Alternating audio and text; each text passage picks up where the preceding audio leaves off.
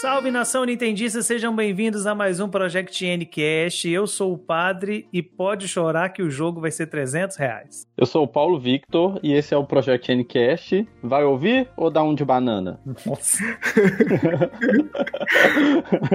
eu sou o Vinícius e eu estou chorando por esses 300 reais, mas é realidade agora, né? Um jogo para um, pra um adolescente de 16 anos é mais de 300 reais. é o novo normal. É o novo normal. Eu sou Daniel Rensober e a Nintendo não está voltando para o Brasil, ela já estava nos nossos corações. Oh, que oh, gracinha! que bonitinho! e eu sou o Jonathan e agora vai, agora eu me preocupo em comprar um Switch. Passou da hora, hein, Jonathan? Já é. era teu. Perdeu o time, na verdade, né? Perdeu o time. Agora o jogo tá tudo 300. É, pois é. Estamos aí para poder falar um pouco dessa volta dos que não foram, né? A Nintendo voltando ao Brasil para legar os nossos corações, trazendo muitas promessas, muita coisa boa e vamos falar desse futuro. Roda a vinheta.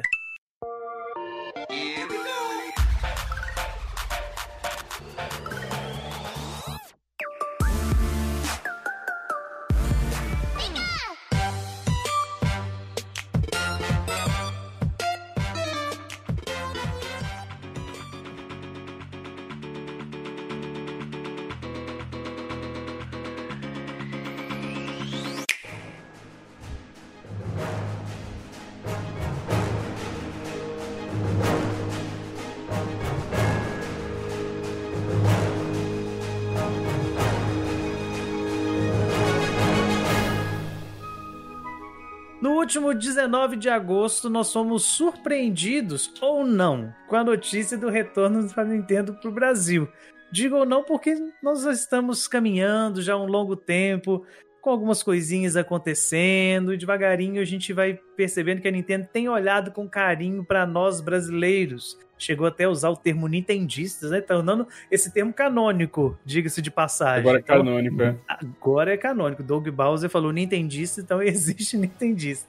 Mas antes da gente falar um pouco desse retorno, vamos recapitular um pouco da história da relação Brasil e Nintendo. Lá, começando lá atrás, em 1993, com a Playtronic. Quem se lembra da Playtronic aqui? Só os mais velhos, né? Eu! Eu tava lá, gente. Na minha época era tudo mato. eu confesso para vocês que eu não lembro propriamente da Playtronic em si, né? Da, da, vamos dizer, da movimentação. Eu sabia da venda e tinha um selo que vinha na, nas caixinhas, principalmente dos jogos de Super Nintendo. Mas eu não lembrava muito bem da, das ações da Playtronic enquanto Playtronic no Brasil. Você lembra, Daniel? É, assim, eu também, você me perguntar assim, você lembra de cabeça, Daniel? Não, é, na a época que a Playtronic efetivamente tomou, é, efetivou suas ações foi em, foi em 93, eu tinha 10 anos, né? Só que é, eu, eu, falo muito assim que a, as crianças de 10 anos da nossa época não são as, as crianças de 10 anos de hoje em dia, né? É, e a gente não tinha acesso à, informação. É, a gente mal sabia o que era videogame direito, né? Os videogames chegaram aqui no Brasil nos anos 80 ali, com, com Atari, e tem os, as cópias do Atari também que, que existia. Já existia outros videogames como Phantom System, Beat System e outros, os, os famosos Famiclones da época, devido a, assim, a forma como a gente tinha videogame no Brasil não era de forma oficial, é, uhum. e tinha esses clones por, espalhados por todo o país, né? A, a Gradiente, na, nessa época, ela já tinha videogames, ela já produzia videogames, que era o, o, tal do Phantom System. Eu não sei se vocês conhecem ou já ouviram falar dele, né? Ele é muito reconhecível, vamos dizer assim, porque ele chegou a ter é, grandes, grande marketing na TV mesmo, né? E dizem, né, que a Gradiente já tentava trazer o, o console, o, o, próprio, o próprio Nintendo, né? É, já antes disso, né? Só que essa, essa negociação ela não, não, não foi para frente, né?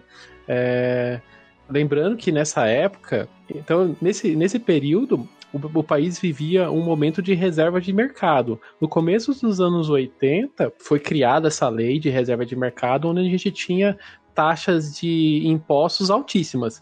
Nossa, mas a gente tem taxa de impostos até hoje. Verdade, então. Mas era, era, era um pouco mais proibitivo ainda nessa época, né? Era, era ainda pior. pior. E não é. só isso, né, Daniel? Porque a gente tem que levar em consideração que existia também, além da reserva de mercado, um, um, problema no que diz respeito à tecnologia estrangeira. O Brasil era capital fechado, então você não podia trazer outra tecnologia de fora. Só podia consumir o que era daqui. A reserva de mercado era justamente isso. Ele bloqueava, vamos dizer, as fronteiras, ele, ele tra transformava o processo de importação algo impeditivo uhum. para forçar, é, forçar a indústria nacional a, a começar a desenvolver, fazer parcerias e desenvolver a parte de tecnologia aqui. Mas o que no final das contas aconteceu foi um processo de Ctrl-C, Ctrl-V. Uhum. É, as empresas elas faziam engenharia reversa, desmontavam os consoles, viam como era, eles eram feitos e recriavam eles com, com outras peças, com peças produzidas aqui ou peças mesmo importadas, mas eles faziam uma cópia de projeto e, e, vendia isso como uma casca, como se fosse deles, né? Uhum. O Phantom System, o Dynavision, todos esses, os tal dos Famicrones. Exatamente. Todos esses, esses caras, assim, é, surgiram dessa forma, né? É, é, é aquela. É, a gente gravou até um podcast e lançamos agora no fim de semana exatamente sobre. A gente falou tudo sobre essa história, entendeu? Uhum. Todo esse processo. Então, assim, é meio que como se fosse uma, entre aspas, pirataria é, legalizada, sabe? Então, a, a, empresa oficial não consegue vir para o Brasil porque tem um monte de barreiras. As empresas, elas, cons elas conseguirem, conseguem, né? Copiar os projetos com base no que elas estão vendo ali. Os uhum. videogames uhum. não tinha nada proprietário ali. Era, é, algumas coisas eram proprietárias, mas do ponto de vista de peças, não tinha nada proprietário. Então eles conseguiam comprar ou reproduzir aquelas peças e vender com a casca deles, entendeu? Então isso, isso aconteceu. Abre, isso abre uma, uma margem para uma discussão que é vigente até hoje no sentido de pirataria. No sentido, isso. Por exemplo, se o produto não está legalizado no país e você quer consumi-lo, é, você buscar, por exemplo, como filmes, séries, né? Eu, principalmente o mercado oriental sofre muito com isso. Você quer consumir alguma coisa que só tem no Japão e não tem oficialmente aqui no Brasil. Você baixar na internet e assistir aquilo é pirataria? Exato. Fica essa é... dúvida, não, não, é registrado aqui, não, não, não tem como você consumir de uma maneira oficial aqui. Apesar de que agora, com a, as atuais modernidades, algumas coisas como, por exemplo, animes estão sendo lançados aqui no Brasil oficialmente por algumas plataformas de streaming. Então... Sim, mas nem tudo, né? Mas nem tudo. Mas infelizmente. É, o, que, o que eu gosto de dizer é que a cultura pop, de forma geral, é, hoje em dia está se transformando em eventos. Uhum. É, jogos, séries, animes. É, aos poucos, a gente pode perceber esses avanços e que é, as empresas elas sabem disso se elas não estão disponíveis no primeiro dia de lançamento naquele território, os fãs vão querer ter Bom. acesso. Eles não vão ficar esperando que nem eu na minha época. Ou, ou, ou acho que vocês também podem sabem muito bem disso. É, vamos pegar um, vamos pegar um exemplo bem legal. Pokémon. Pokémon eu acho um ótimo exemplo. Pokémon é lançado no Japão. Chegava aqui as revistas falando, ó, oh, Pokémon X tem esse nome aqui, é, uhum. esses nomes malucos aqui. Demorava um ano para chegar no, na América, os Pokémon já estavam com outros nomes, com outra localização, e até chegar aqui no Brasil ainda demorava mais um tempinho, até nem, nem sempre era lançamento simultâneo com, com, a, com os Estados Unidos, né? Mas você vê essa, essa diferença, né? Agora, Pokémon Sword Shield, todo mundo aqui meio que jogou ao mesmo tempo. Era novembro do ano passado, todo mundo tá xingando a Game Freak junto. Uhum. Sim. Xingando Game Freak foi ótimo. Mas mesmo assim, de maneira não oficial. Não, oficial, porque, queira ou não, a gente tem a loja BR. Eu, eu gosto de chamar ela de puxadinho. Nós, tem nosso puxadinho ali que dá pra você dar os, os no, nossos pequenos Shield reais. Já tinha puxadinho? Já, né? Já tinha, ah, já tinha não, é verdade, já, já tinha, é verdade. Tem razão. Mas é interessante a gente lembrar desse início da Playtronic, que a Nintendo também, assim, claro, a Gradiente teve toda a sua a sua responsabilidade em trazer o, a Nintendo para o Brasil, tanto os consoles quanto os jogos, mas é interessante a maneira como a Nintendo escolhe para poder trabalhar, porque como você já citou, Daniel, Gradiente era responsável pelo pelo Phantom System, que é considerado, inclusive, por alguns técnicos que mexem com eletrônica, mais poderoso do que o Nintendinho. Em alguns pontos, no sentido de, de é, na conversão para o pau M, etc., né, padrão de, de cores e tal. E ela pegou e simplesmente trabalhou com eles, né, com os caras que pirateavam o produto dela. É que queira ou não, é assim, é assim é, pelo que eu sei, a Gradiente ela tentou trazer videogames, né? Sim. Ela tentou trazer é, a SEGA e a Nintendo. No fim das contas, ela até que fechou, a SEGA fechou com o Tectoy, né? É, Uhum. todo mundo sabe o quão grande foi isso pro, pro Brasil, né? E ela tentou fechar com a Nintendo, mas não fechou. O que, que ela fez, Uhum. né? Ela fez o Phantom System que todo mundo conhece. Parabéns, Gradiente. Só que assim, a- vamos pensar assim, a Gradiente, ela não é uma empresa de, não era só uma empresa de videogame. Ela, a Gradiente é uma empresa que fazia TVs, aparelhos de som e tudo mais. Uhum. Ou seja, ela tem uma vivência no nesse mercado de TVs e tudo mais é, que, que ela dominava. Então, para ela produzir, imagina assim, eu estou produzindo um videogame que vai rodar numa TV. Qual que é a melhor forma de rodar isso? Então, ela tinha uma expertise ali para fazer isso rodar melhor. Outra questão também que a gente até falou, é, a, a Gradiente, ela fez o projeto em 89. O Uhum. NES é um console de 83. É, e foi, lança, é, foi lançado em- nas Américas, em- acho que nos Estados Unidos em 85. Ou seja, Uhum. a gente tem um timeline aí, né? E todo mundo aqui sabe como é tecnologia. Um Uhum. celular de dois anos atrás é totalmente diferente do celular dos hoje, de hoje em dia, né? Sim, Então, sim. e isso é, é- é- é- sempre foi assim, né?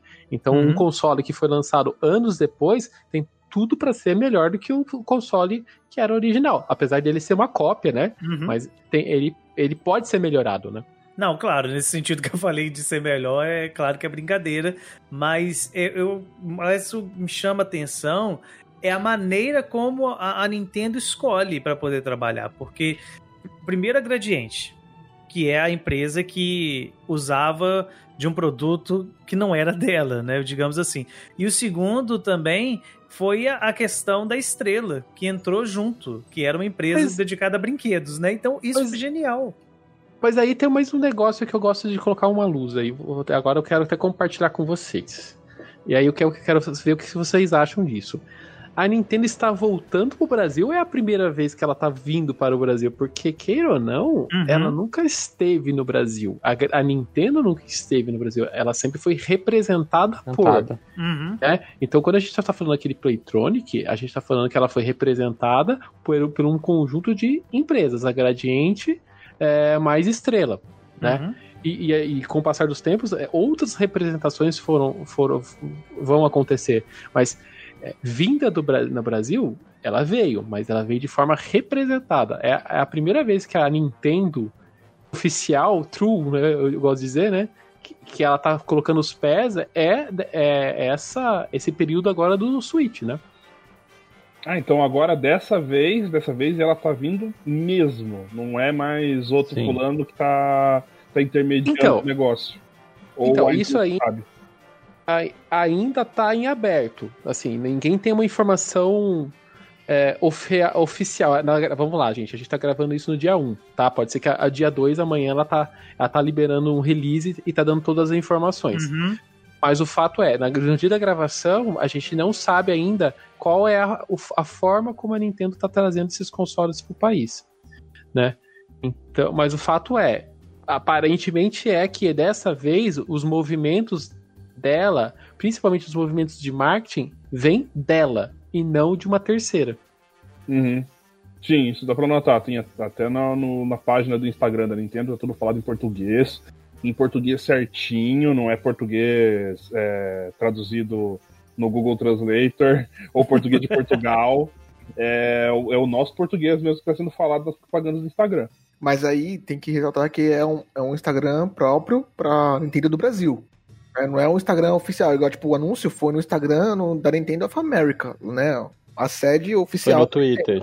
Isso, desculpa, no Twitter da Nintendo of America. Então, por isso que eu gosto de dizer que desta vez é a Nintendo real que tá vindo pro Brasil, porque os anúncios e, e divulgações estão vindo por parte Nintendo, sabe? Não é. A gente até agora não conseguiu encontrar. Eu, eu, já, eu conversei bastante com o Marcel também lá do Minicastle, e a gente bate muito esse papo, assim, a gente procurou, procurou e a gente não achou quem que poderia ser esse terceiro que poderia estar tá, tá fazendo isso, né? Que, que é padrão na história da Nintendo no Brasil, existe um terceiro. E dessa vez não existe um terceiro. Até o momento que a gente tá gravando isso, não existe um terceiro. É, porque quando a gente olha, a gente falou Playtronic aqui, mas não foi só Playtronic. Primeiro foi Playtronic, depois uhum. nós tivemos só a Gradiente, quando ela comprou a, os 50%, a né? A estrela sai, ela compra. Depois você teve a Latamel, que era distribuidora dos jogos na América Latina, nem era no Brasil, mas fazia a representação aqui no Brasil. E por fim, que foi até 2015, foi a Game no Brasil. É, eu acho que também é importante a gente lembrar desses passos é o seguinte, quando a Nintendo veio via Playtronic, ela veio via é, produção nacional. Então, sim, console, sim. jogos, manuais e tudo mais eram é, é, produzidos, fabricados na zona, na zona franca de Manaus. Inclusive Isso... é o primeiro lugar fora do Japão a produzir produtos Nintendo. Exato, exato. Olha só. E, e, e, depois, quando é, a Gradiente né, toma conta disso, né, é, ela, ela, continua produzindo no, no, país, né. Quando a, a Gradiente ela, ela deixa essa parceria e a Latamel é, assume isso, ela assume via é, importação. Uhum. E, e, e, até esse é o, esse é o ponto que a gente até hoje mais cedo eu estava falando com o padre o ponto que eu, eu, sem querer, eu fui puxar essa, informa puxei essa informação hoje, né? Que quando teve essa, esse ponto de virada entre Gradiente e Latamel, os preços brasileiros explodiram, né? Porque ah, como o produto deixou de ser produzido no país e passou a ser eh, a vir via importação, todo, toda a carga tributária que na época eh, da Gradiente não existia passou a existir. Uhum. Então, né, o, os valores dos consoles realmente ficaram meio, meio bem, bem caros, assim. Só... E já não eram baratos, né, Daniel? Já eram já... caros e, assim, multiplicou, né? É, é tipo assim, gente, vamos, vamos colocar luz em mais um ponto importante em toda a discussão quando a gente fala de videogame. Videogame é caro. Videogame sempre foi caro uhum. e aparentemente vai continuar caro por um bom tempo. Né? É, quando a gente está falando ali da Playtronic, muito lindo, muito maravilhoso, nossa, a Nintendo veio pro Brasil, obrigado Playtronic. Só que assim, a gente tem que pensar que o nosso país vivia um período muito pobre, né? O salário mínimo é, era na casa ali dos. O primeiro, eu fui pesquisar, né? O primeiro salário mínimo, para vocês terem ideia, era de 67 reais, né? é, eu lembro muito claramente que quando eu, eu, ganhei meu Nintendinho e passava o comercial a TV, ele era vendido por 120 reais. Você fala assim, nossa, só 120 reais? Tá, mas pensa que o salário mínimo da época, que era, sei lá, 60, 70, 80 reais, não era 100 reais, um console sendo vendido por 120. Uhum. Eu, eu lembro que o, os jogos de Nintendinho que eu, que eu, que eu ganhei, eu, eu comprei na época, no sentido que meu pai comprou pra mim, né, gente? É, a gente ia lá na, na, nas lojas de, video, de, de brinquedos, né? Tinha lá aquele mix de, de caixinhas de joguinho de NES, né? Cara, cartucho era 50 reais. Nossa, só 50 reais, jogo de preço indie hoje em dia, né?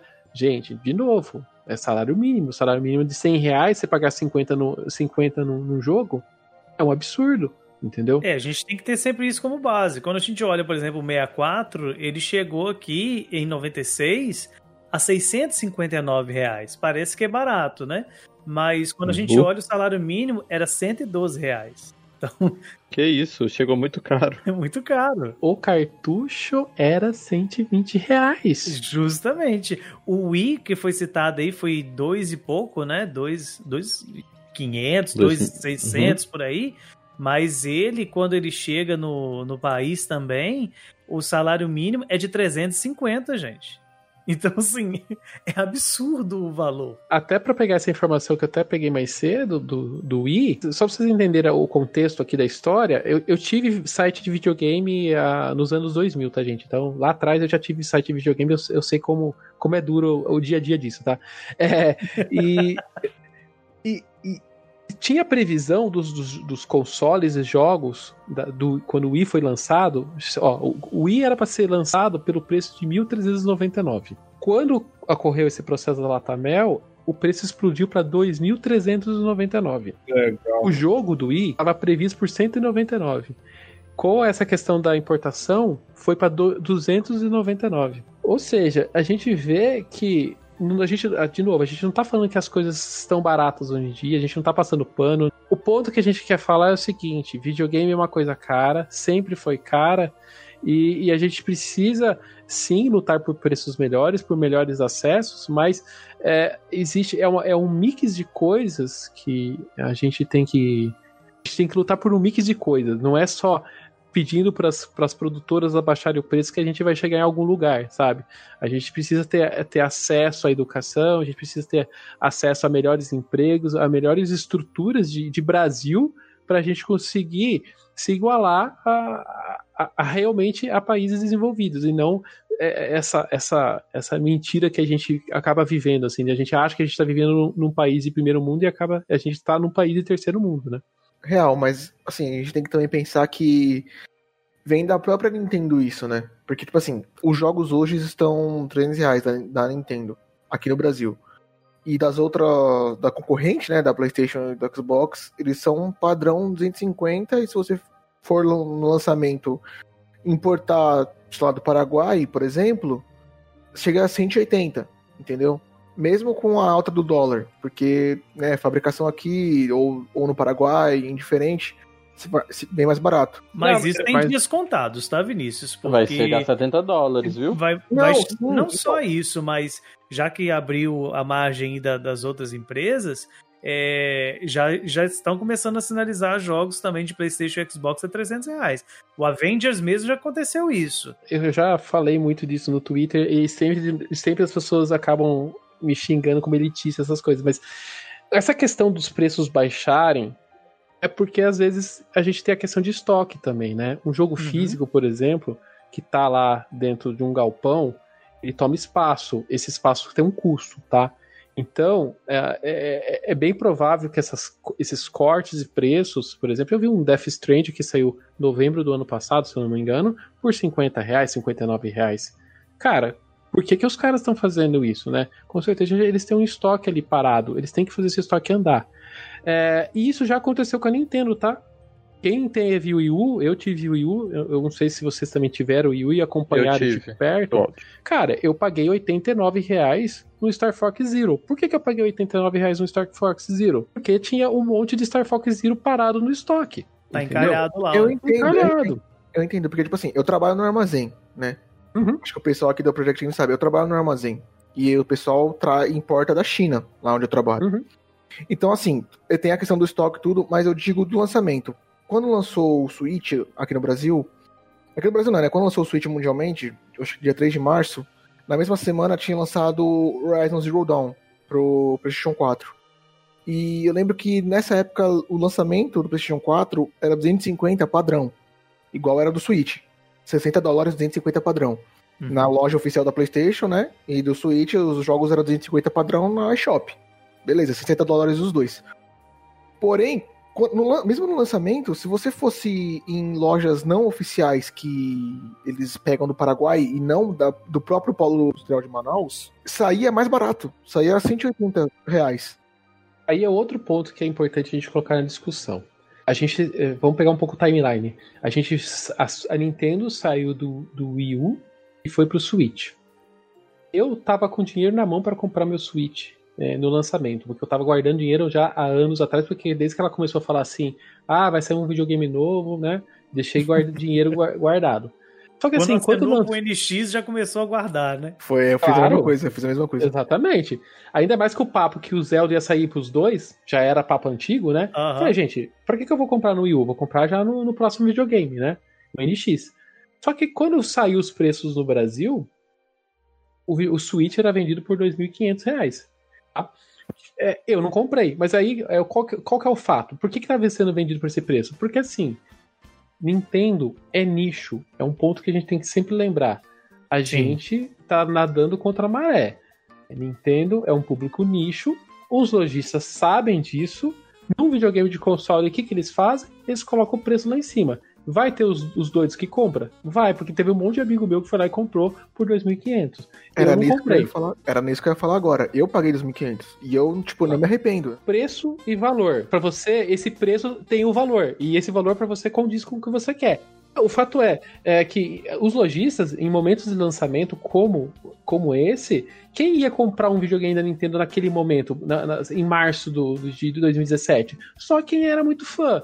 É lógico que o cara ia trazer, trouxe uns 10 unidades lá, vou colocar por esse preço aqui, se vender, vendeu. E vendeu tudo. E, foi, e, e só foi diminuir o preço do Switch depois de uns seis meses. Foi quando eu comprei. Quando que saiu o Mario Rabbids, gente? Vocês lembram? Acho que foi em foi julho. Foi outubro, foi outubro, não foi não? Agosto, agosto. Não, não, agosto. Saiu agosto. em agosto foi... porque anunciou na E3 e logo Isso, depois saiu. Anunciou na E3. É, foi. É, foi então, eu, eu lembro que eu comprei meu Switch no, logo depois que. Semanas depois que saiu o Mario Rabbids, tá? Então, e eu consegui ir para São Paulo, peguei meu carrinho, troquei meu Celta pelo Switch. Não, não fez não. Mas, não, é que assim, eu, eu guardei, eu tava guardando dinheiro, guardando dinheiro, eu tinha o dinheiro em caixa para investir. Eu falei assim, eu vou bater a, a vou bater é, porta lá em São Paulo, vou achar esse Switch mais barato e já vou comprar uns jogos. E dito e feito, eu fui lá e fiz isso, né? E, e eu paguei eu paguei R$ 1.500 no Switch na época.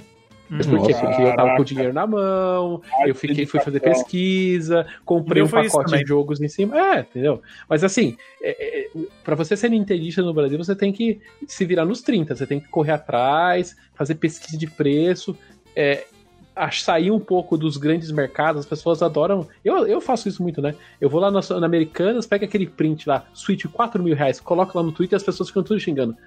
Mas eu sei que eu nunca vou. se eu vou comprar o Switch, eu nunca vou no Submarino olhar preço do Switch. Eu vou procurar ah, outros é. lugares.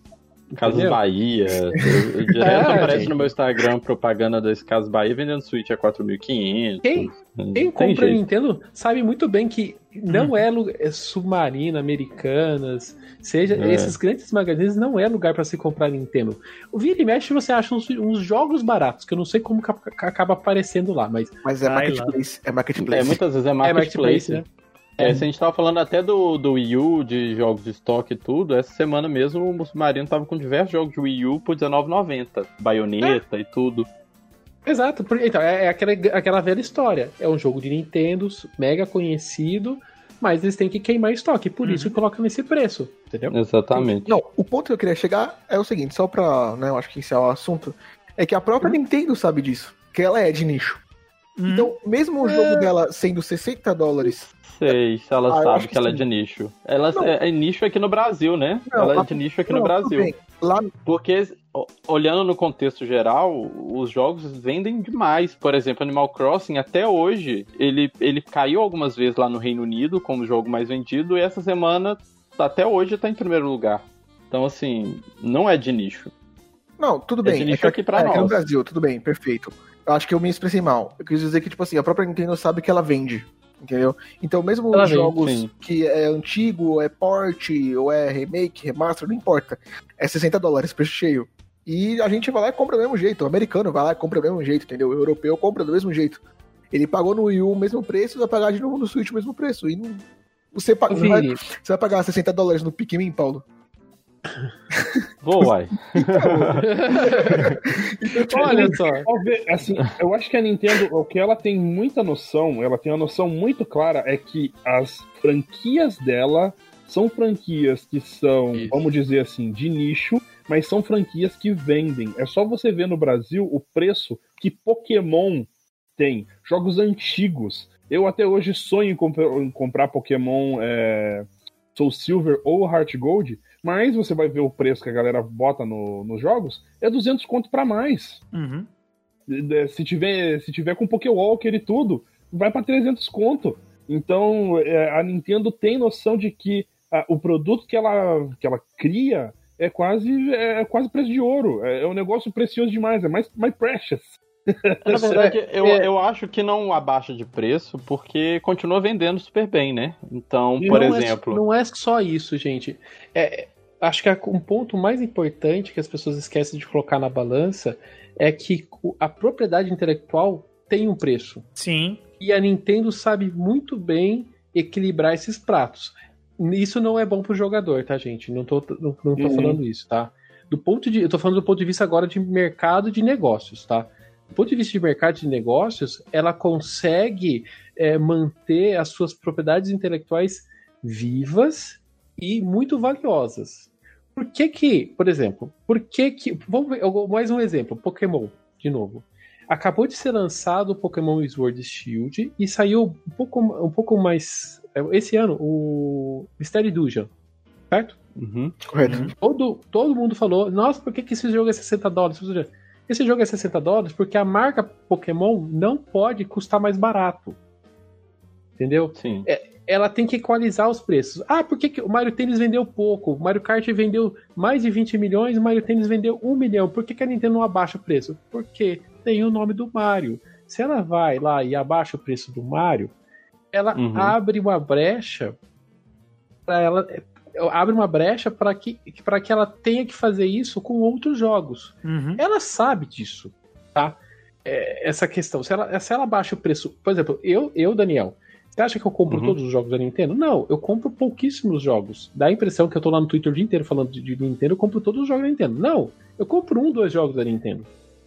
Porque não dá, os jogos são caros, isso é fato. A Nintendo antigamente, ela tinha é, a Nintendo Select, né? Que ela pegava o jogo até mesmo do próprio console e ela vendia ele bem mais barato. Isso aconteceu com o Donkey Kong. No Wii U eu lembro do Pikmin 3, ele estava sendo vendido por 20 dólares. O Donkey Kong Country também foi vendido mais barato. E assim, são jogos extremamente de nicho que não venderam tanto, né? Eu acredito que com o Mario não aconteceria isso. Não é bem isso. Os Selects existem desde a época do Nintendo 64, tá? Sim. É, o que, que é o Selects? É, eu gosto de falar que o Selects é uma desculpa para ela vender mais barato. Uhum. Quando ela precisa Sim. dar uma potencializada de vendas, seja de jogos, software, seja, seja mesmo de consoles, ela vem com a cartada do Selects, tá? O Selects tem aquela borda horrível, todos os Selects, seja uhum. no GameCube, Wii, todos, ela coloca uma borda horrível, que quem é colecionador detesta aquela borda e coloca jogos mais baratos. Eu sei porque eu fujo Sim. desses jogos. Mas é assim, é uma desculpa, tá? Ela, ela usa o selo Selects para baixar sim os preços, não só de jogos que não venderam, isso é mentira, porque ela pega jogos super bem vendidos, né? É... Gente, tem Zelda, tem Zelda no tem Select. Zelda. Sim, tem, tem o, o Mario, teve o Mario 3D World também, não teve? No... Tem. Sim, mas assim, você sei que. É, de novo, então, a select, é, o que, que é o Selects? É uma forma da Nintendo, sim, baixar os preços delas, mas abaixar o preço não da linha principal, e sim dessa. desse desses selecionados dela, entendeu? É uma desculpinha que ela criou e funciona. Pra ela funciona. Não, só pra ela. É. Pra, pra PlayStation também, que tem o PlayStation Hits. Tem, tem sim. É, é, é comum todo mundo usar isso. A questão é que é aquela questão, como a Nintendo mantém os preços no, no, preço máximo, ou seja, não é assim, o jogo hoje é vendido a 60, daqui dois meses é 50, daqui três é, meses é, é 40. Ela mantém 60, 60, 60. Vai chegar um dia, sim, a gente vai ter um select no Switch, e esses jogos vão estar vendidos a 30. Ou é isso, a 30. O que acaba influenciando mesmo nesse sistema de valores isso trazendo, claro, para a nossa realidade local. 60 dólares é padrão no mundo inteiro, isso não tem nem discussão. É, mas o que acaba ajudando nessa, nesse patamar de valores é a presença mesmo da, da empresa aqui no Brasil. Quando a gente olha, voltando um pouco na história da Nintendo aqui, é, eu lembro muito, isso é uma memória muito, muito viva assim na, na minha cabeça, de na época do 64, que foi meu primeiro console Nintendo é, de mesa, porque eu tive um Game Boy antes, de quando eu ia comprar cartucho. E não importava a loja que eu fosse comprar, a gente, eu, eu, sou do interior, todo mundo sabe disso, quem acompanha o podcast. O pai comprava pra gente cartucho pelo telefone, ligava nessas, nessas revistinhas da Mastercard e comprava, já contei essa história aqui, e comprava, e, e o preço era padrão. Claro, tinha jogos mais baratos por conta dessa questão da demanda de estoque, aquela questão toda, mas não ultrapassava, não, não acontecia como você tem hoje é, no Brasil, pela ausência da Nintendo oficialmente, onde você tem um jogo que você, se você procurar, você vai encontrar ele a 250, 300, mas vai ter lugar que você vai encontrar 400, 500, o mesmo jogo, a mesma edição, né? Então, a, a presença da, da Nintendo aqui acabava regulando esse, esses valores também na mídia física. Claro, né? não existia mídia digital naquele tempo, mas na mídia física sempre acontecia isso. É, outra coisa que eu acho que é, que é importante a gente até dar uma falada é assim: a, a, mídia videogame é uma coisa nova. A mídia videogame ela, tá, ela, ela foi crescendo e se transformou uma das. Da, é a maior, né? É, área de, do entretenimento hoje em dia, que é a mais valiosa, né? E, e com isso é, foi ganhando, foi, foi, se transformando essa área. Hoje em dia, é, não é só você vender o jogo, você manter uma comunidade viva, você manter o seu videogame sendo falado, você manter uma base instalada de jogadores realmente usando a sua plataforma é algo valioso, porque que nos anos né, 90, nos anos, no começo dos anos 2000, não era algo que as empresas é, olhavam para isso. Né? É, naquela época era vender videogame e vender cartucho, né? Hoje em dia, existe um mix né, de coisa. Você tem os, os tais dos serviços. Você manter o jogador entretido na sua, na sua plataforma pode ou não se transformar em, em, em rentabilidade, né? Então, é, quando você vê uma empresa, ah, e tal, tal empresa deu um jogo de graça, nossa, como ela é amigo dos jogadores. Não é só isso. tá? Existe por trás de, disso, é lógico que é super legal, super bonito, mas por trás disso existem lógicas, lógicas de marketing. Existem é, é, é alguns, alguns pontos ali que a pessoa que está por trás pilotando, ela está medindo. Ah, deu um jogo de graça. Quantas pessoas estão jogando, né? Porque hoje em dia está tudo conectado à internet. Eles sabem se você está jogando aquele jogo, se você está compartilhando nas redes sociais, se as pessoas estão falando daquele jogo, né? Se a gente for pegar há 10, 20 anos atrás, elas não eram importantes na, na época, né? Uhum. E isso acaba também refletindo na maneira como, como se vende o console, né? como você mesmo disse aí, Daniel, existem os serviços que precisam ser cuidados, etc. Mas antes não tem isso. Você, como, como você vendia um console, por exemplo, nos anos 90? Propaganda.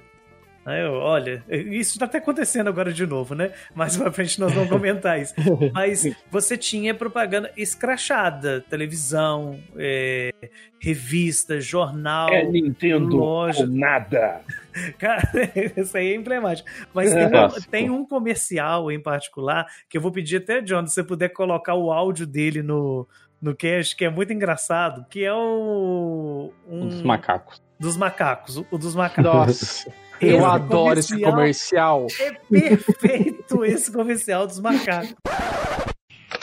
Gonçal, já vai jogar Super Nintendo? Calma, Dolores, eu já vou te dar atenção. Calma nada, é só Super Nintendo, Super Nintendo, Super Nintendo. E comigo nada. Relaxa, amor, você sabe que eu te amo. Ama nada, antes você dizia que eu era a sua vida. Sei, Dolores, é que agora eu tenho 346 vidas. Super Nintendo, sensações incríveis, desafios inigualáveis, games antológicos. Sabe que quando o Timote vem aqui, ele não fica jogando Super Nintendo não, bobão. Bobão?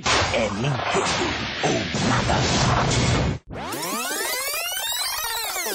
Gente, e, e, essa, essa dinâmica de marketing da, da, da, Nintendo nos anos 90, nessa primeira empreitada dela aí com a Playtronic e depois com a Gradiente sozinho, é, era fantástico isso, porque essa não é a única, claro, tem diversas outras. Mas isso acabou é, fazendo muita falta nesse período da ausência da Nintendo aqui, porque até 2015, por exemplo, você ia não era simplesmente chegar numa loja e comprar um console ou comprar um jogo. Quantas vezes eu não ia, por exemplo, numa Saraiva da vida e tinha lá o console para me poder experimentar, para me poder ver como é que era e tal. A primeiro, o primeiro contato que eu tive com o Wii foi numa livraria. Nem foi jogando em casa de ninguém nem nada. A gente via em revista e tal, mas jogar mesmo foi um Mario Galaxy foi dali. Então, assim, isso faz muita falta. Aqui em Curitiba tinha a FENAC, eu não sei se ainda tem, porque faz um milênio que eu não, não passo mais aquelas lojas lá, mas eu conheci o Donkey Kong Tropical Freeze. Foi, aliás, Tropical Freeze não, mas foi um dos Donkey Kong de, de 3DS eu conheci lá na, na FENAC. Que tava o jogo lá rodando pra galera poder experimentar. Poxa, foi, é, foi bacana. Saraiva, FENAC, todas elas tinham, né? Wii U, Wii. Então, assim, isso é, é, é uma coisa que é legal a gente lembrar que existia isso e que faz falta, porque ah, tá certo você tá no mundo conectado hoje, todo mundo tem internet a, a, ver os gameplays, etc. Mas não é a mesma coisa. Não é a mesma coisa, principalmente no que se diz respeito à Nintendo. Porque, com todo respeito às outras duas empresas, mas ali é, é, o, é o jogo normal como qualquer outro. Agora, Nintendo a gente sabe que não é assim. A gente sabe que tem todo um fator de, dos gimmicks que vem, etc. Né? É uma magia, né? É mágico. Tem, tem. Deixa eu contar uma coisa. Sabe essa época dos comerciais do, do, dos macacos do Super Nintendo? Do, Sim. Dos primeiros do Nintendo 64? Gente, eu, eu adorava que passava comercial na TV. Eu ficava zapeando a TV procurando comercial porque eu queria ver os comercial. Eu ficava lá e pra cá, zapeando a TV. Será que vai passar agora? Será que vai passar agora? Muito legal isso. É uma coisa que, assim, é, tipo, a Nintendo tem uma magia nos jogos dela que é, que é diferente. Eles têm um, um negócio especial. Que muita gente fica nessa de, ah, e você vai ver jogo do Mario, os jogos do Mario é tudo igual. Tem o Mario lá. Não, não tem, cara. Não tem. E vocês repetem isso para vocês mesmo igual um mantra. Só para vocês não ficarem com inveja. Vocês não ficarem, ai, que vontade de jogar o Mario. Ah, não, Mario é tudo igual. Ah, não, Zelda é tudo igual. Mentira, cara. Você morre de vontade é. de jogar. Inclusive, uma outra curiosidade, eu, eu não tô achando aqui agora, até procurei, mas depois eu vou procurar e se eu achar, porque esses comerciais, infelizmente, nem todos a gente tem registrado no YouTube, mas se tiver, eu coloco no link aí do, do podcast, do, do post do, do site. Tinha propaganda do, do Zelda Ocarina of Time que usava imagem do beta ainda para poder divulgar o jogo. This is Brasil! Mamma mia!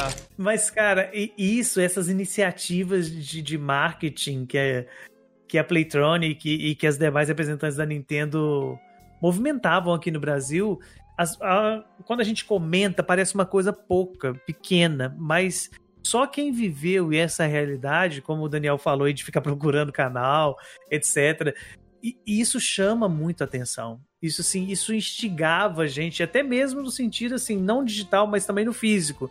Quando a gente olha, por exemplo, um, outro meio de, de, propaganda muito grande eram revistas, né? Então a revista vinha com pôster de jogo, sempre que tinha, a gente via aquelas artes lá gigantescas que geralmente não diziam nada a ver do, do jogo. Era, era um eu desenho. Tenho uma pasta cheia de pôster de revista aqui que eu quero colocar na minha parede. Mas esse, tudo isso, cara, toda essa presença, tudo, todos esses pequenos detalhes, né, que que não ficam só na, na, questão do marketing. A gente tinha assistência técnica, né?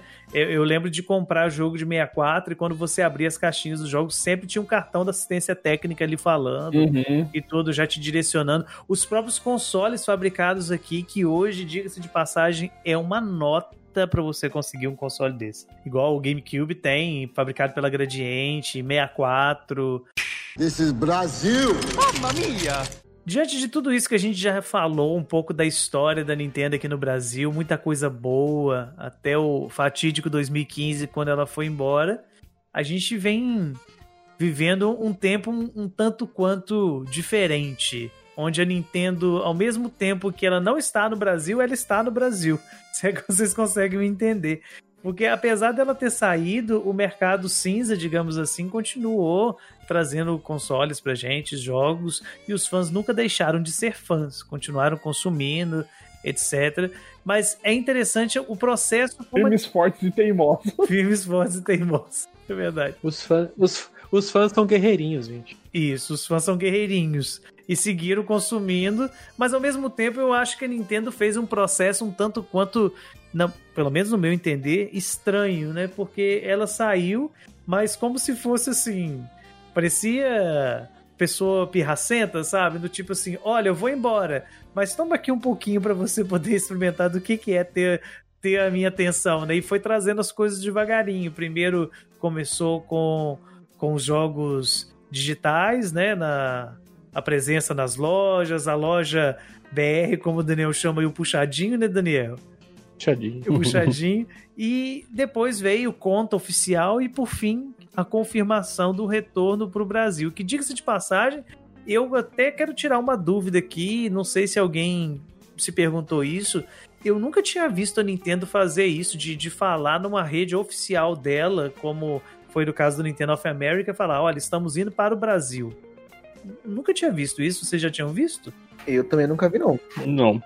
É que assim, normalmente esses passos são dados muito mais na parte de, de negócios, revista de negócios, jornais de negócios e, e finanças do que pro, pro grande público, assim, né? Uhum. A, a, a, gente tem muito mais esses movimentos mais ali nas revistas, né? A Nintendo World, na época, quando a gente teve essas transferências de gradiente, latamel, essas coisas, as revistas da época, elas reportavam muito essas informações. Sim, sim. Mas a gente, vivendo no mundo que a gente está hoje em dia, onde a gente não tem mais revistas, a, essas, essas coisas acabam saindo é, via portais. Só que hoje em dia a gente está passando por um outro processo, né? Antigamente as, as, as, as empresas iam até, até esses portais e soltavam suas informações, mas hoje elas estão fazendo por elas só, né? Usando suas próprias redes sociais.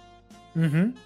E, e, foi um gerou um impacto, né? Porque de repente a Nintendo of America solta, olha, estamos vindo para o Brasil, gerou muita polêmica também ao mesmo tempo, né? Porque você tinha de um lado as pessoas comemorando falando Sim. que legal, Nintendo no Brasil, etc e tal. E de um outro lado você tinha uma, vamos dizer assim, uma base de haters falando, nossa, nem liga pro Brasil mesmo, que nem um post ela traduziu. Etc. O que, que é mentira também, né? E justamente. É, ela, ela fez. Só registrando aqui, a gente não pensa assim. É, isso foi uma fake news aí e tal.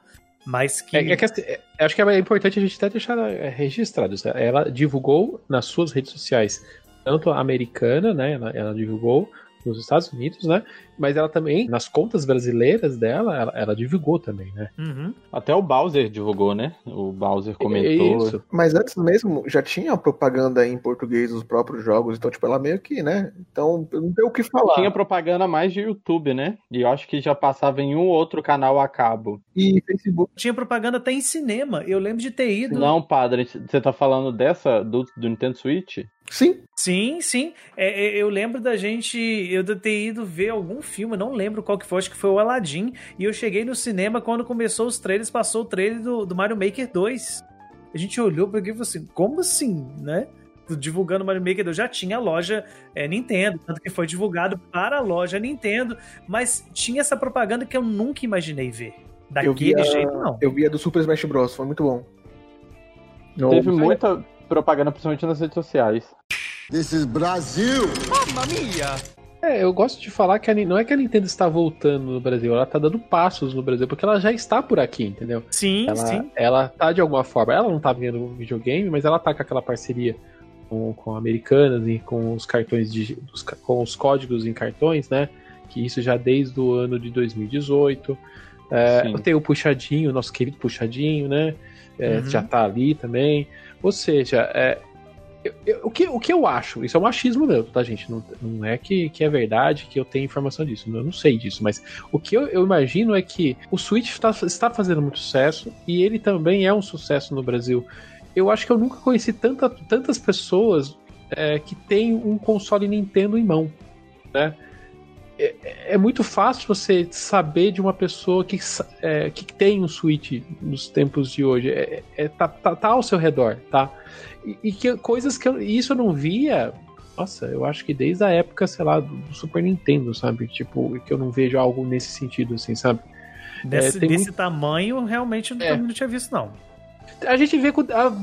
É assim, console de mesa. DS e 3DS concordo, a gente também tem um, uma população grande de, de portáteis no Brasil. Mas de console de mesa, eu lembro que eu sei o quanto eu sofri. Ah, não, gente, desculpa, tem o Wii, né? O Wii foi um é, outro o também. O Wii popularizou, né?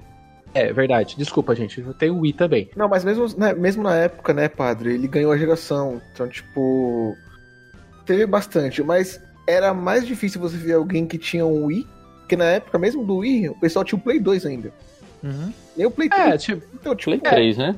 É aquela questão dela ter, ela ser o segundo console de todo mundo e ela conseguiu ter sucesso naquela época e eu vejo que o Switch tá se encaixando muito bem e tem tudo para ser o, o Wii 2, né? Tipo, uhum. no sentido, tudo que ela, que ela queria ser, o Wii U queria ser, ele que não foi, o, o Switch tá sendo, né?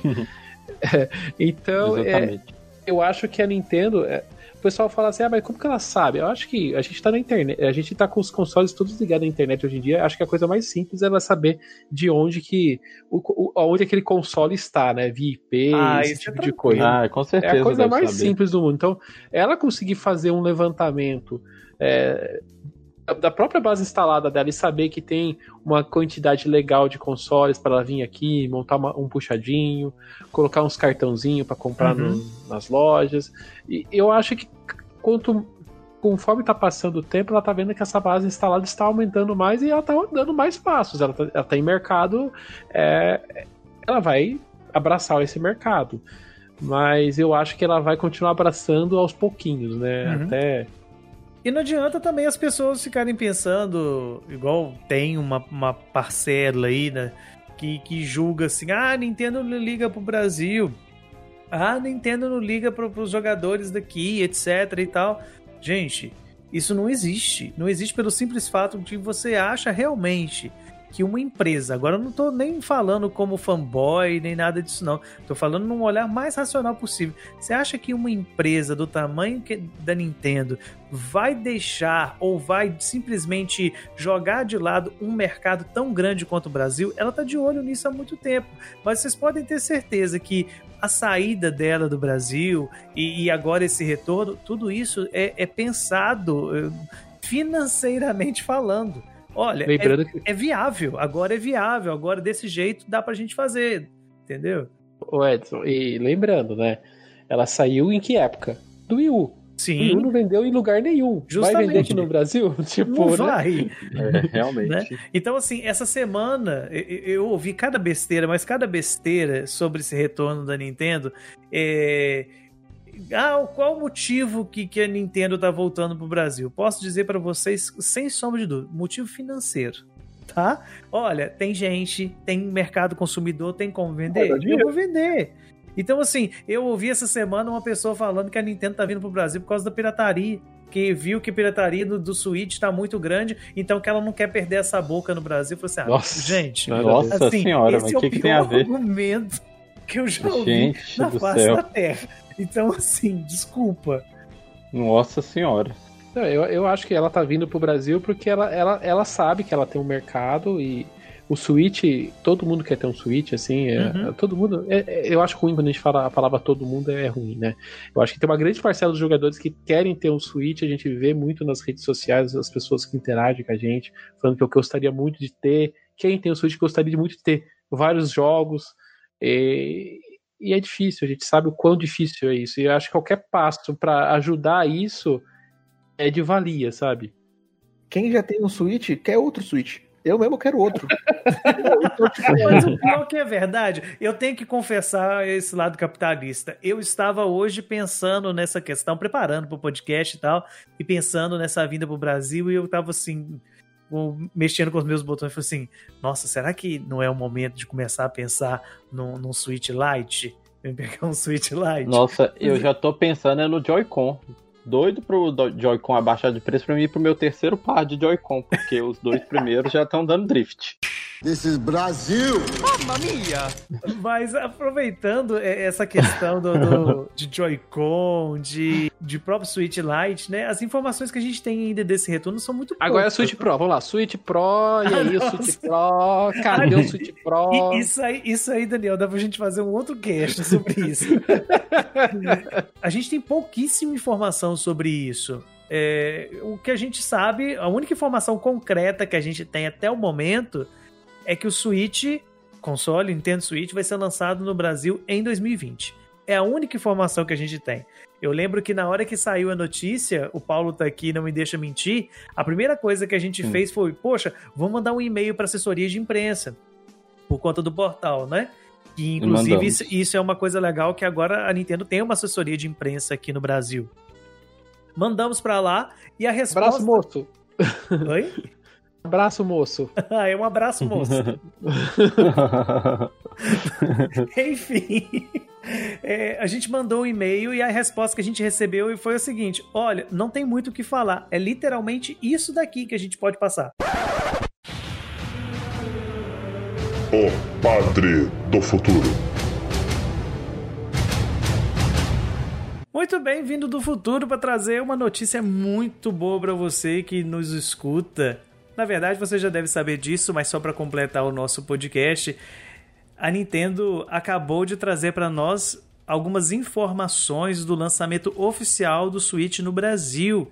Ele está chegando aí para nós no dia 18 de setembro, trazendo aí um valor considerável para nós. O Switch chega na sua versão normal no valor de 3 mil reais, mas também ela está trazendo os Joy-Cons no valor de 500 reais e também o Pro Controller no valor de 469 reais. Existem planos para o Nintendo Switch Lite para o ano que vem e também uns planos para expandir a nossa lojinha Nintendo, talvez uma shop completa. Alguns portais tiveram o contato com o Bill Vanzil. Eu não tenho maturidade para poder falar esse nome, mas ele é responsável pelo diretor da Nintendo da América Latina, falando da experiência deles com a loja loja Nintendo aqui no Brasil, que esperam que ela possa prosperar ainda mais e que eles possam trazer mais conteúdo. Algumas coisas que nós especulamos aqui nesse cast, por enquanto, ainda não chegaram, mas não quer dizer que não vão chegar no futuro, como jogos físicos e também localização de jogos. Então ficamos no aguardo. Vamos ver o que a Nintendo tem preparado para nós brasileiros. Não, acho que assim, a, Nintendo, a Nintendo assim, falou assim: a gente tá voltando pro Brasil. Só. Só. Aí Exatamente. a assessoria falou assim: a única informação a mais em 2020. tipo, foi a única informação a mais que, que, que, que foi, foi passada. Mas foi literalmente isso. A gente ficou um olhando pra cara do outro e falou assim: como é que a gente vai fazer uma matéria com isso daqui? eu, quando eu tava fazendo a matéria, eu tava pra, pra, né, pra dar matéria mesmo, eu, eu comecei a, a sondar redes sociais, acompanhar trending topics, para poder gerar conteúdo, né? Porque a assessoria da Nintendo mandou pra gente literalmente duas linhas e meia de texto. This is Brasil! Mamma mia! Então nós ficamos com pouquíssimas informações, sem saber o que, que vai acontecer. Aos poucos tem aparecido. O DN me conseguiu uma informação legal lá no site da Anatel com o registro das caixas, né? Então, que acabou aumentando o leque de produtos. A gente achava que talvez seria só o Switch, mas já apareceu lá Switch Lite, caixa do Switch Lite, caixa do, do Joy-Con, acho que do Pro Controller também apareceu, né? É, caixa do Pro Controller, tudo em português do Brasil, tudo direitinho. Então, mostrando que a vinda da Nintendo vem com, de fato, com. Parece redundante, mas tem que ser assim mesmo. Vem com muito produto, muita coisa boa, né?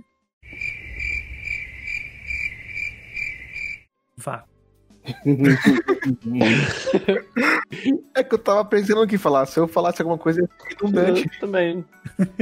É, que não tem informação. Você deu a informação completa. O vácuo que deu porque não existe informação. Você, Ué, você querido, falou tudo que eu tinha comentar é mesmo. Você, querido Realmente. ouvinte, vocês não sabem como foi difícil gravar esse podcast, porque não existe informação. Não, eu acho que a última, mais uma informação que a gente pode colocar aqui no, no, no molho aqui, que foi sexta-feira, que foi a assistência técnica, que até então era a, tal da HG Digital, né? Que era a uhum. única assistência técnica que existia no Brasil, ela foi, foi a Nintendo colocou assim, fechada. Não é que a HG, a HG Digital foi fechada. E sim o serviço de assistência que ela executava para a Nintendo foi fechado. Né? Então, outra coisa que, que vai acontecer, mas que a gente também não tem informação, mais uma vez, é que uh, a, a assistência técnica brasileira vai mudar. Não vai ser só mais um ponto em São Paulo. A gente espera que isso se espalhe no Brasil. Mas. Assim, não... esperando. É bem provável, tá? Eu acho mas que não. É... Eu já acho que não. Eu acho que vai ser tipo assim. A garantia com certeza ela vai ser pro Brasil todo, obviamente, senão não teria sentido algum, né? Mas vai ser aquela coisa, tipo, você vai ter que mandar o console para São Paulo, provavelmente, ou para alguma Ah, não, grandes centros, grandes Sim, centros. Sim, ah, não, o máximo assim vai ter, vai ter São é. Paulo, Belo Horizonte, Rio de Janeiro, vai ser isso, né? Grandes metrópoles. É. é isso que eu quis dizer. Isso, com certeza. Barba, Barbacena não vai estar no mapa, oh meu Deus. Barbacena aqui do lado, viu? Não, aqui tem que colocar não. em Miraí. Em Miraí é um ovo, não tem nada. This is Brasil! Mamma mia! Agora é hora de sonhar um pouco, né? A gente falou tanto da Nintendo história, agora dessa chegada aqui no Brasil, e agora temos que falar daquilo que a gente quer. Não necessariamente aquilo que vai acontecer, gente, porque como nós falamos no blog anterior, a gente não sabe de nada ainda, pouquíssimas informações. Mas a gente conhece a base instalada do Nintendo Switch aqui no Brasil, a gente sabe daquilo que os fãs querem e daquilo que nós queremos também. Então vamos jogar aí na mesa o que, que a gente acha que é legal. Quem quer começar falando um pouco dos sonhos? Eu só quero falar uma coisa: se, se o fã quer, então a Nintendo não vai fazer, tá, gente? É. Já, já, acabou já aqui, pode expect... encerrar o cast, acabou. Já ca... pode parar com a expectativa já. Eu acho que o ideal seria, né, é, ter jogos em português brasileiro, né, seria um sonho. É, sonho, no, no sonho, U... sonho mesmo, né? É, lembrando que no Wii U a gente teve alguns jogos em português de Portugal, né? E que foram até portados para o Switch e vieram em português de Portugal, que é o, o New Super Mario Bros., o Mario Kart 8. Então, sim. Tudo isso caveirinha. Te... É, e teve uma vaga aí para localização, tradução, né? Lá nos Estados Unidos, quem sabe é para isso, né? Quando eu ve vejo essas vagas, geralmente eu penso em jogo mobile, alguma coisa assim, né? Mas nunca se sabe. É, Lembrando que essas vagas de português, essas coisas que pessoal nas últimas semanas inundou a internet, elas não são de agora, Sim. tá? Elas são de vários. É. Faz vários anos que a Nintendo já tem essas vagas. Exatamente. É, eles já falaram sim que eles têm equipes, mas essas equipes estavam com projetos é, mais para parte de jogos mobile. Sim, né? exatamente. É, a gente tem jogos totalmente traduzidos, o Fire Emblem Heroes, mas só um adendo, eu acho que os jogos mobile, quem traduz não é ela, é terceiro, né? Porque quem não são exatamente ela que produz. Como se. Então. É, Porque é difícil é... entender. Ela diz que é ela que traduz, é, é, é, mas eu não vou saber te precisar essa informação. É, a gente fez um, também um podcast sobre jogos mobile, por exemplo, o Fire Emblem Heroes, quem faz é a Intelligent System, que teoricamente uhum. É, é uma second parte, mas ela só faz jogos da Nintendo, então, tipo, a gente não consegue muito entender ali. É, a Nintendo é muito fechada essa parte de desenvolvimento, então toda vez que sai uma informação de desenvolvimento, a gente fica até que nem barata tonta, né? Tipo, a gente entende muito o que tá acontecendo. É, mas o fato é, ela, ela as vagas são para Nintendo, né? E quando ela. Na BGS, eles comentaram que é sobre essa questão, essas questões de traduções, eles falaram que eles estavam muito mais focados em questão de mercado mobile. Todo mundo sabe que o mercado mobile é imenso, no Brasil é imenso, e queira ou não, eles vão fazer aonde dá mais dinheiro. Hoje uhum. dá mais dinheiro mobile. Mas voltando aqui até aquilo que eu falei antes, se ela vê que tem uma, uma grande base instalada de, de suítes no Brasil, todo esse movimento da comunidade pedindo, ela já teve jogos em português em, em algum momento. Mario Kart né? Mesmo o Mario Kart uhum, 8 tá sim. em português. Não é o brasileiro, ok, mas tá em português. A gente, se tivesse em, em português de Portugal, a gente tava dando aleluia amém, né? Com certeza. É, eu, eu acho que jogos, os jogos traduzidos é, é um, pode se transformar numa realidade.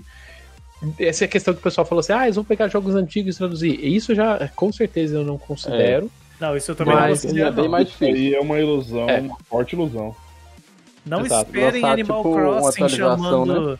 Não, não esperem Isabela. Animal Crossing chamando cruzamento entre animais. Né, Isabela. Belinha, essa... Belinha. Espere isso mais pra frente, talvez no próximo Animal Crossing. Isso aí eu acho que tem que ser é, é bem pé no chão mesmo, gente. Assim, eu acredito que uma, um, em algum momento o, a localização de jogos vai acabar acontecendo. Eu acredito sim. É... Eu não sei se a localização vai, mas algum jogo eu acho que vai aparecer. E o meu sonho é Zelda, Zelda, Breath of the Wild 2, por favor, traga em português, mas, é, né? É uma possibilidade. Então, assim, por exemplo, eu acho que talvez o primeiro que nós vamos ver em português, assim, título grande, né? Que isso aí eu tô chutando, hum. assim, chute, chute mesmo. Eu acho que o próximo jogo Pokémon vem em português. Porque existiu ah, todo um preparativo para esse, para o último Sword Shield, em que houve uma pressão muito grande para poder vir o português, porque tem diversos outros idiomas menos falados no mundo é, do que o português. Mesmo. E o né? Pokémon Go é um sucesso aqui também, e, né? Justamente. Então, eu acredito que o próximo jogo de Pokémon, que seguir na lógica, talvez seria um remake aí dos antigos, é, deve vir já em português, né? E, e mais ou menos seguindo, é, seguindo o calendário mais ou menos da Pokémon Company ano que vem. Então, eu acredito que tenha sim. O padre tá colocando fichas na Game Freak, gente. Eu gosto de sofrer, gente, não tem jeito. É difícil. eu não boto essa fé na Game Freak, nem a pau. É, mas Pokémon realmente eu acho que é do, dos jogos, né, é, pra, pra Nintendo, da Nintendo entre aspas, né, que não é da Nintendo só. Eu acho que Pokémon é o que tem mais tradução, né? Tem mais localização para de idiomas. Sim, então, então assim, eu então, acredito eu, que, que é eu totalmente acredito que vai possível. ser o primeiro também. É totalmente possível. Eu, inclusive, eu tinha até esperança que o Sword and Shield pudesse chegar em português de Portugal, algo desse tipo, né? Mas existiu toda eles, toda é. uma, uma movimentação para isso. Eu aposto mais um Mario do que na, em Pokémon. Pokémon, particularmente, eu acho que é um, um, tipo de franquia que é resistente à mudança. O, Jonathan, na verdade, Pokémon ele tem abrangi, ele tem aumentado o leque de idiomas, né? Cada Pokémon que lança, eles incluem uma língua. É, é. Tem muita tradução, assim. Tá faltando praticamente português. Então, a Nintendo estando no Brasil e, e, Pokémon fazendo sucesso como faz, Pokémon GO e tudo, eu não vejo motivo para isso não acontecer. Ah, eu não, muito, eu não boto muita fé na Game Freak, não, mas vamos seguindo. mas é, é, isso aí, como já disse, quem eu, bota, eu gosto de pergunta é quem bota fé, né? Tipo, tadinho. ah, de vez em quando eu ainda boto ainda, mas voltando a sonhar um pouco mais, eu ainda sonho de, de a gente ter novamente jogos em mídia física aqui no Brasil. É, não, não necessariamente é, vamos dizer assim, localizado tudo direitinho, como a gente está falando, mas só a mídia física como a gente já teve. Porque se você for olhar assim, no sentido de logística, não é tão difícil. Primeiro, é, é literalmente um encarte na, no, no, da caixinha. Somente é. isso, que foi o que acontece aqui. E você tendo uma parceria com, com as grandes revendedoras, para o consumidor, uhum. isso vai ser ótimo. Por exemplo, o simples fato de você poder é, tranquilamente abrir o, um site de uma Americanas da vida, ir lá e comprar o, o, o seu o seu jogo que está saindo aqui em mídia física com aquele preço, isso já regula o mercado de uma maneira assim muito Mídia boa. física no lançamento, padre, seria perfeito. É, então assim, o que não é tão difícil, porque venhamos e convenhamos, gente o pessoal consegue mídia física no lançamento aqui no Brasil. Só que consegue é. pelo jeitinho cara dele são, lá, né? Os caras são ninja, né? Mas consegue, mas consegue. consegue. Então, assim, é, dá para fazer. Com uma empresa desse tamanho querendo, claro que dá para fazer. Não é tão difícil assim. É, essa questão dos jogos físicos, é, eu tô com a minha pulga atrás, atrás da orelha, mas eu tô já massageando minha, as minhas ideias aqui para não me decepcionar com a revelação, porque eu tô achando que nessa esses próximos passos da Nintendo no Brasil, os jogos físicos não, não, não, não fazem parte da estratégia. Ela, ela vai trazer os consoles, vão tra vai trazer os controles, vai ampliar a assistência técnica, mas esses comerciais que a gente vê na TV martelando só na eShop, né, na eShop da, do, da Nintendo, uhum. sabe? Só no, nosso, só no nosso puxadinho.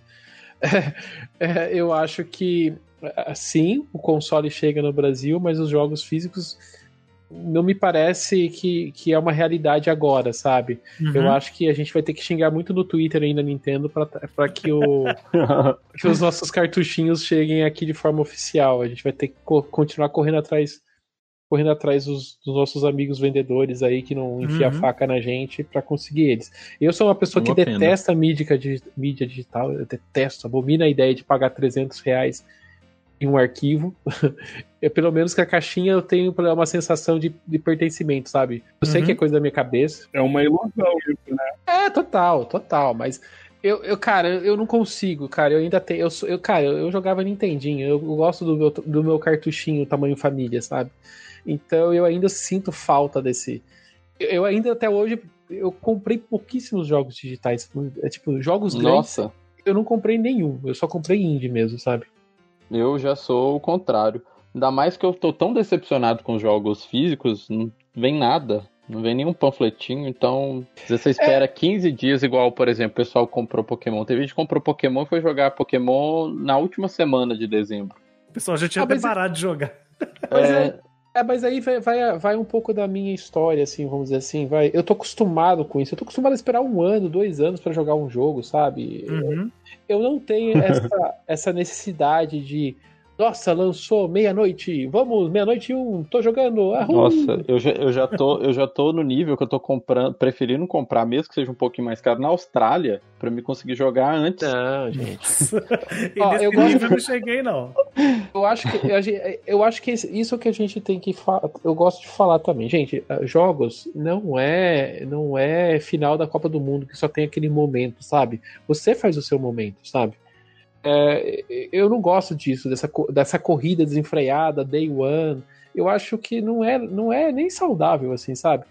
Eu acho que você fazer o seu momento, toma o seu, o seu leitinho com Todd, joga com calma, acho que você vai você vai curtir muito mais aquele jogo. Já, aquele jogo é tão caro, gente. Você não, não joga, não joga correndo, joga. Gasta. É, joga caro, tudo é de uma caro. vez, né? Joga, joga aos pouquinhos, vai, degusta ele, sabe aquele vinho caro que você vai tomando aos pouquinhos? Eu, eu sou assim com é? os jogos do Nintendo, sabe? Eu compro, jogo aos, aos pouquinhos, termino, respiro e espero dois, cinco anos pelo próximo Zelda. Bom, eu, eu, sou muito do hype, eu gosto de Day One, essas coisas. Mas eu tenho que, tipo assim, eu não consigo comprar jogo digital também. Não dá. Nossa, eu é, mas você mora em São Paulo, né, Vinícius? Pra você é muito simples. Eu compro quando eu estou muito hypado, assim, por exemplo, igual foi com o Mario Maker 2 e tal. Aí eu, eu pego realmente porque eu não daria conta de, de esperar. Mas eu também tenho uma tendência muito grande a, a comprar a mídia física por conta desse sentimento de pertença e tal. Então eu acho que essa vinda ah, seria bem legal, sabe? Eu tinha, mais... eu tinha esse tipo de neura até come eu começar a não conseguir achar alguns jogos. E até eu, eu ter muito trabalho para poder achar e simplesmente pegar, olhar lá no aplicativo, lá no eShop e falar assim: ah, quer saber uma coisa? Cartão de crédito aqui, vai, pronto, achei, tô aqui jogando. A partir do momento que eu a simplesmente baixar o jogo e, nossa, eu tô conseguindo jogar ele porque agora não tô tendo que ficar é, semanas tentando achar o jogo na loja.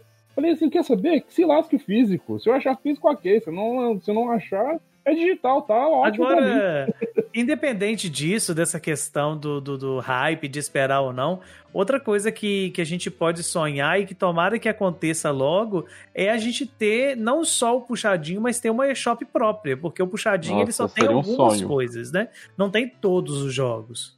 Seria é. um sonho. A única coisa legal é você conseguir comprar ali por boleto, você conseguir comprar por cartão. É, comprar cartão e gerar aquela chave, você consegue mandar para os amigos. Eu acho essa funcionalidade legal que na eShop padrão não tem, né? Você não consegue comprar um jogo e mandar para um amigo, alguma coisa nesse sentido, sabe? Uhum, é, uhum. Mas, cara, é, eShop completa, Nintendo, pelo amor de Deus, pelo menos isso já. Se você não vai trazer os físicos, traz é. pelo menos os, os, uma eShop completa, né? É, eu acho que é. isso assim é o básico. Eu acredito que talvez esse seja realmente o primeiro passo, né? Claro, e talvez seja aquilo que mais pé no chão que a gente está falando aqui, muito mais do que localização, do que mídia física, a eShop completa. E, e, além disso, claro, eu, eu, eu espero que a Nintendo volte a ter um, um cuidado assim com os fãs daqui, né? Talvez, não sei, algum algo algo do tipo de, de recompensas e tal para os fãs, né? É, ah, a gente vê ah, muito, por exemplo, assim, brindes de pré-venda, a gente vê muito por aí, porque eu acredito que as coisas ah, vão mudar. Seria fantástico. Mas, mas aí, aí, ó, vocês não estavam falando do jogo digital, agora vocês querem brinde, gente? As duas coisas não tem jogo. Não, não. eu tô falando do físico. e, eu, e eu levanto a bandeira do físico aqui, de, de acreditar que vem um físico, pelo simples fato de hoje a gente ter a Amazon no Brasil que está crescendo muito. Então eu acredito que talvez venha alguma coisa por ali, sabe? Nesse sentido de, de jogos físicos. Eu acredito que ainda vai acontecer. E se a gente tem a venda, por exemplo, possibilidade de venda de jogos físicos, isso vai acabar tendo brinde de pré-venda, vai acabar vindo também edição de colecionador. Isso, assim, sonho, gente, né? Mas eu acredito que é possível. Nossa, seria muito bom, né, é, padre? Isso é o sonho, né? É o sonho, tipo, é o ápice. É, né? que a gente um só sonha. um ponto que eu gosto de falar também, que algumas pessoas descobriram há pouco tempo, né? O físico tem uma coisa que o digital não tem, que é a, a possibilidade de você revender. Sim. E, e, o preço que tá um jogo hoje em dia, eu acho que é a melhor, a melhor coisa que você pode fazer. Você pode só elitista isso, mas, gente, não, não é esse o sentido que eu tô falando, tá? Eu fiz muito isso no meu GameCube da vida. Eu comprava, eu tinha um jogo, eu jogava aquele jogo, meu Metroid Prime que, que Deus eu tenha, né? Eu joguei inteiro ele, jogo do GameCube era caríssimo, o que eu fazia? Eu trocava. Eu, eu vendia. É, é, era o, eu era o escambo em pessoa, sabe? E, e eu acho que o Switch, para quem não, não tem muita grana, é uma forma de você conseguir jogar os jogos, é você sim investir mais caro, sim, num físico, mas depois que você tem esse físico na sua mão, você faz o que você quiser. Troca com o amigo, revende no Mercado Livre, pega aquele dinheiro, intera com o próximo lançamento.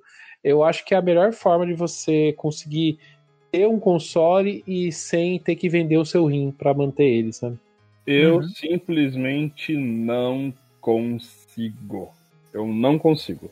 Eu comprei o jogo é porque eu gosto dele, se eu gosto dele, eu vou ficar com ele e ponto. Esse tipo de, de coisa para mim não rola. Então, para mim, tanto físico quanto digital, tanto faz, eu vou continuar com todos. Ah, mas na época do, Game, do GameCube eu tinha, mas, por exemplo, o meu Wind Waker, meu Mario Kart Double Dash, ele tá aqui até hoje, tá, gente? Eu, eu guardei uma grana a uhum. mais e fiquei com eles, tá?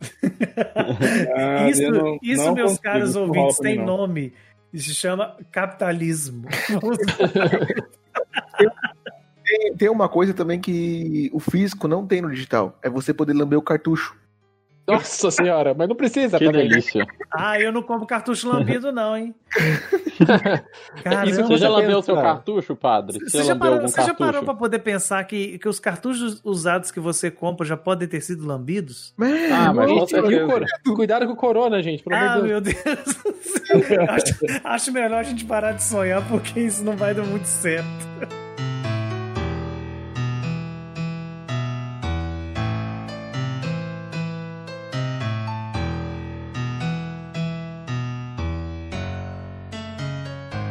Chegamos ao final desse Project Ncast. Dessa vez nós não tivemos indicações porque o programa ficou muito grande. Era muito assunto, diga-se de passagem, muito assunto para aquilo que eram duas linhas só de informação que a gente tinha, né? Então eu queria agradecer pelo lugar o Vinícius, está sempre aqui com a gente, né? Eu Obrigado. Que agradeço. Eu que agradecer o Daniel também, lá do Ultra N Podcast. Né? Vende seu peixe aí, Daniel. Obrigadão pelo convite. Eu ouço vocês todas as semanas, mesmo menos quando vocês dão spoilers de Paper Mario, porque como eu não joguei ainda, eu não posso ouvir nada sobre Paper Mario. Deu spoiler mesmo.